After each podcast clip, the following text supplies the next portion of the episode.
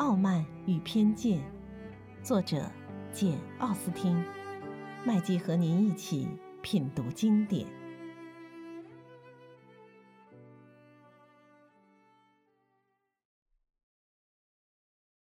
第三十九章。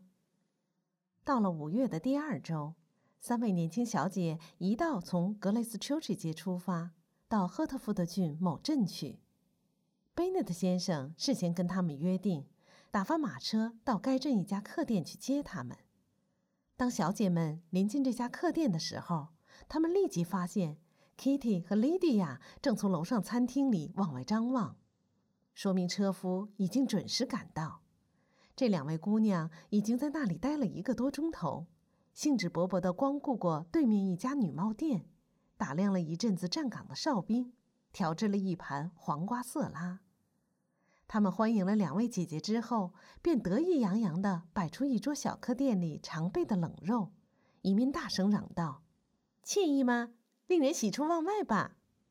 我们有心要请你们客。”莉迪亚接着说道：“但你俩得借钱给我们。”我们刚在那边那家店里把钱花掉了。说罢，把买来的东西拿给他们看。瞧，我买了这顶帽子。嗯，我并不觉得它很漂亮，不过我想不妨买一顶。我一到家就把它拆掉，看看能不能做得好一些。等姐姐们说这顶帽子很难看时，她又毫不在乎地说：“哦，店里还有两三顶比这一顶还要难看的多。”等我去买点颜色漂亮的缎子来，把它重新装饰一下，我想那就会很像样子了。再说，某郡民兵团再过两周就要离开 Millington 了，他们一走，你这个夏天穿戴什么都无所谓。他们真的要开走吗？伊丽莎白不胜宽慰地嚷道：“他们要驻扎到 Brighton 附近，我多想让爸爸带我们大家都到那里去消夏啊！”这真是个美妙的计划，也许也花不了多少钱呢。妈妈肯定也很想去。你们想想看，不然我们这个夏天会过得多没劲儿啊！伊丽莎白心想：“是啊，那倒是个美妙的计划，马上就会要了我们的命。天哪，梅林顿只有一个可怜的民兵团，每月举行几次舞会，我们就给搞得晕头转向。”如今怎么顶得住 Brighton 整个兵营的官兵呢？等大家坐定以后，莉迪亚说：“我有条消息要告诉你们，你们想想看是什么消息？这是条大好消息，一条顶好的消息，有关我们大家都喜欢的一个人。Jane 和 Elizabeth，你看看我，我看看你，赶忙把招待支使开。”莉迪亚笑了笑说。嘿，你们也太刻板、太谨慎了。你们以为不能让招待听见，好像他多想听似的。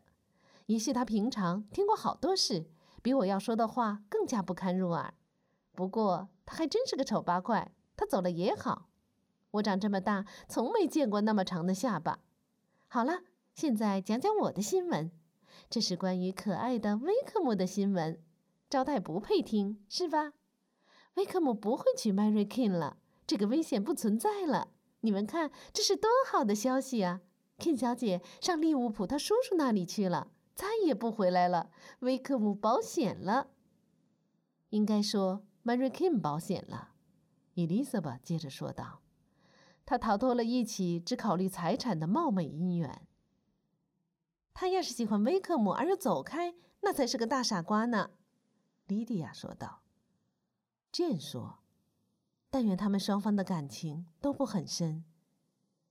威克姆的感情的确不深，我可以担保。他压根就看不上 Mary King，谁会看上这么一个满脸雀斑的令人讨厌的小东西呢？Elizabeth 心想，自己尽管说不出如此粗俗的言语，心里却怀有过那种粗俗的情感，而且还自以为宽怀大度，这真叫她感到震惊。大家一吃好饭。两位姐姐付了账，便吩咐店家备马车。经过好一番筹谋，几位小姐才坐上了车。他们的箱子、针线袋、包裹，以及 Kitty 和 Lydia 购置的那些讨厌东西，也总算给放上了车。Lydia 叫道：“我们这样挤在一起有多带劲儿！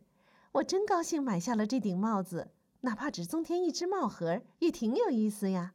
好啦，让我们舒舒服服的待在一起，有说有笑的回家去。首先，让我们听听你们走了以后有些什么经历。见到过合意的男人没有？跟人家勾搭过没有？我满心希望你们哪一位能在回来之前找到一位夫婿。我敢说，这马上就要变成老姑娘了，她都快二十三岁了。天哪！我要是二十三岁以前还结不了婚，那该有多丢脸啊！你们想不到，菲利普斯姨妈多么想让你们快点找丈夫。她说：“丽兹当初不如嫁给寇尼斯先生算了。”可我觉得那一点意思也没有。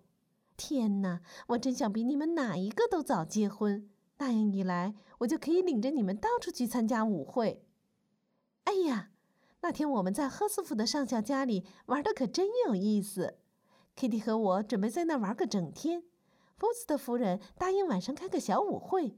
顺便说一句，福斯的夫人和我可相好了。于是他请哈林顿家的两姐妹来参加。可惜哈利特有病，因此佩恩只得一个人赶来。这时，你们猜想我们怎么办了？我们给 Chamberlain 穿上女人的衣服，让他扮成个女人。你们想想，这有多逗啊！这件事除了上校夫妇、Kitty 和我以外，谁也不知道，姨妈也除外，因为我们不得不向她借件长礼服。你们想象不到 Chamberlain 穿的多像。丹尼、威克姆、普拉特和另外两三个人走进来的时候，压根认不出他。天哪，笑死我了！夫子的夫人也笑得不行，我简直要笑死了。这才引起了那些男人的疑心，马上识破了真相。回朗本的路上，莉迪亚就这样说说舞会上的故事，讲讲笑话，再加上 Kitty 从旁边提示补充，力图逗大伙儿开开心。伊丽莎白尽量不去听他，但却难免听见他们一次次的提起威克姆的名字。他们到了家里，受到了极其亲切的接待。贝内的太太欣喜地发现，Jane 姿色未减。吃饭的时候，贝内的先生不由自主地几次对伊丽莎白说道：“你回来了，我真高兴，丽兹。”餐厅里聚集了许多人，因为卢卡斯一家人差不多全来了。一是迎接玛瑞亚，二是听听新闻，个人都热衷于各自的话题。卢卡斯夫人隔着桌子向玛瑞亚问起她大女儿日子过得好不好，家禽养得多不多。贝尼的太太则显得格外忙碌，先向坐在她下手的剑打听眼下的时装款式，再把打听到的内容转告给卢卡斯家的几位年轻小姐。莉迪亚的嗓门比谁都高，她把早上的趣事一件件说给爱听的人听。哦，Mary，她说。你要是跟我们一道去就好了，我们觉得真有趣。一路上，Kitty 和我拉上了窗帘，假装车里没有人。要不是 Kitty 晕车，我真会这样一直走到底。到了招致客店，我看我们表现的真够慷慨的，用天下最可口的冷盘款待他们三位。假使你去了，也会款待你的。临走的时候，又是那么有趣，我还以为车子无论如何也装不下我们呢。我真要笑死了。回来的一路上又是那么开心，大家有说有笑，嗓门大的十英里以外都能听见。Mary 听完这席话，便正言厉色的答道：“亲爱的妹妹，我绝不想煞你们的风景。无疑，这种乐趣会投合一般女子的心意，但老实说，却打动不了我的心。我觉得读书要有趣得多。”然而，他这番话，莉迪亚只字没有听见。无论谁说话，他连半分钟也听不下去；而对 Mary，他压根理也不理。到了下午，莉迪亚硬要姐姐们陪她去 Millington 看看那边的朋友们情况如何，但是 Elizabeth 坚决反对这样做。她觉得不能让人家说贝内特家的小姐们在家里待不上半天，就要去追逐军官。她之所以反对，还有一条理由。他害怕再见到威克姆，因此打定主意，尽量与他避而不见。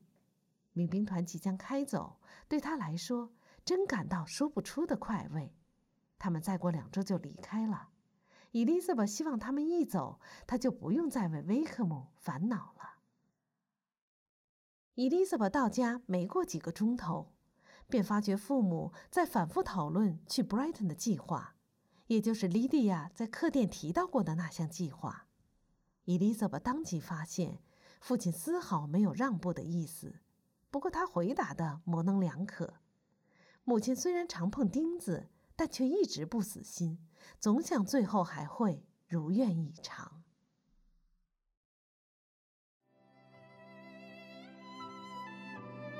品读经典，体味人生，欢迎订阅收听。